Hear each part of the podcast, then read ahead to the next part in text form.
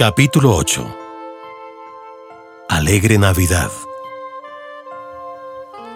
La Navidad avanzaba como un huracán. Estaba a punto de comenzar la novena de aguinaldos y las empresas festejaban por todas partes las despedidas del año. Arte Coquinaria no daba abasto. Reservados con meses de anticipación, los almuerzos y las cenas mantenían el restaurante abarrotado y los meseros, además del servicio, fungían como fotógrafos individuales o de grupos. Diestros en el manejo de todo tipo de celulares y smartphones, también ellos sumados al culto del nuevo amo de nuestros tiempos, la imagen digital. Multiplicadas en Instagram y Facebook, las imágenes del restaurante contribuían al renombre del lugar, ya convertido prematuramente en un ícono de referencia y visita obligada, y por supuesto estatus como siempre lo habían sido cada uno a su manera, Pajares, Salinas y Andrés Carne de Res, y recientemente la Tratoría de la Plaza, enhiesta e irreverente en la vecindad del 7 de agosto. La fachada de arte coquinaria, su espacioso salón de comidas y la cocina de cristal se repetían ilustrando artículos elogiosos del restaurante, de su modelo económico, de sus excelentes platos que estaban reinventando la cocina colombiana y de su insuperable atención. Felice Avocato daba casi una entrevista por día y el grupo completo del personal con sus vestidos blancos y su pulcritud evidente apareció ilustrando un artículo de Mauricio Silva Guzmán publicado en la revista Bocas que el buen periodista gastronómico amplió con generosos calificativos en sus columnas de Carrusel y Don Juan. Allí estaban Azucena y Leonardo. Ella al lado de Avocato, quien insistió en pasar las manos por los hombros de Azucena y de Rosa Almenares, pues también en su gusto estaba la compañía de mujeres bonitas. Azucena lo era. Delgada hasta la preocupación, sin la necesidad de ayunos o dietas que no los hacía, y mucho menos azotada por esos males de jovencitas y aún mujeres adultas como son la anorexia y la bulimia. Azucena tenía una cara preciosa, de facciones perfectas y determinantes. Muchos comensales, hombres y mujeres, que la veían trabajando en la repostería a través del cristal de la cocina, pedían a Avocato la autorización para tomarse una foto con una mujer tan joven y bonita.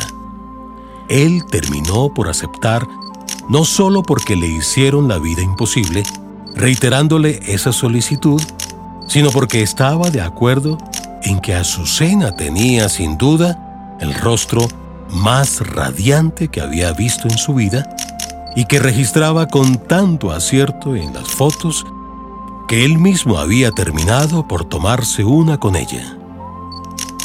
Gran parte del atractivo se debía a su sonrisa.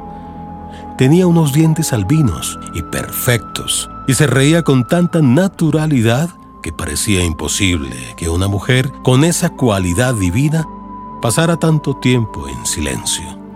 Su recurso de respuesta más usado eran los monosílabos. Sí, no, únicamente complementados con estoy de acuerdo o no, no estoy de acuerdo, porque... Pero era tan buena en lo que hacía, en las opciones que proponía, que todos terminaron por pensar que esta muchacha de 20 años sería una gran chef y deseando que ojalá superara esa timidez. Leonardo también estaba en la foto. Se había ubicado diagonal al lugar de su compañera, elegante con su camisa y su corbata negra, que así era el uniforme de los meseros de arte coquinaria.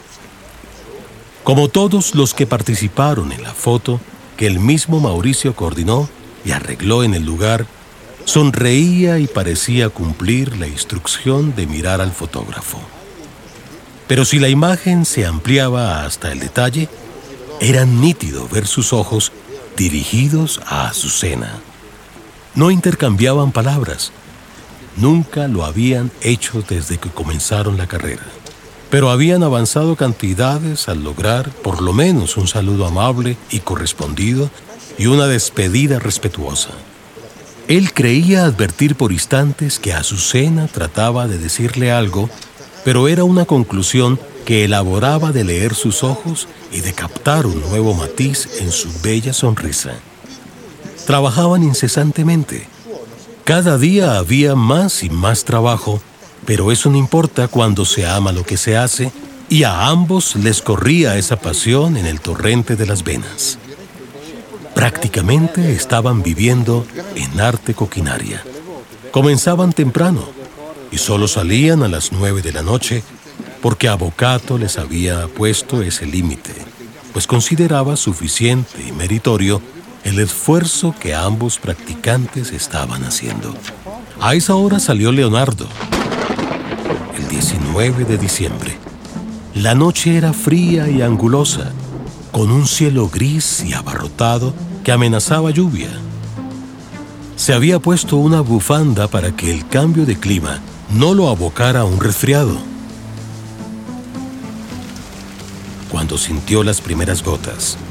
Iba a comenzar a subir hacia la troncal Caracas y una voz masculina pronunció su nombre. Leonardo.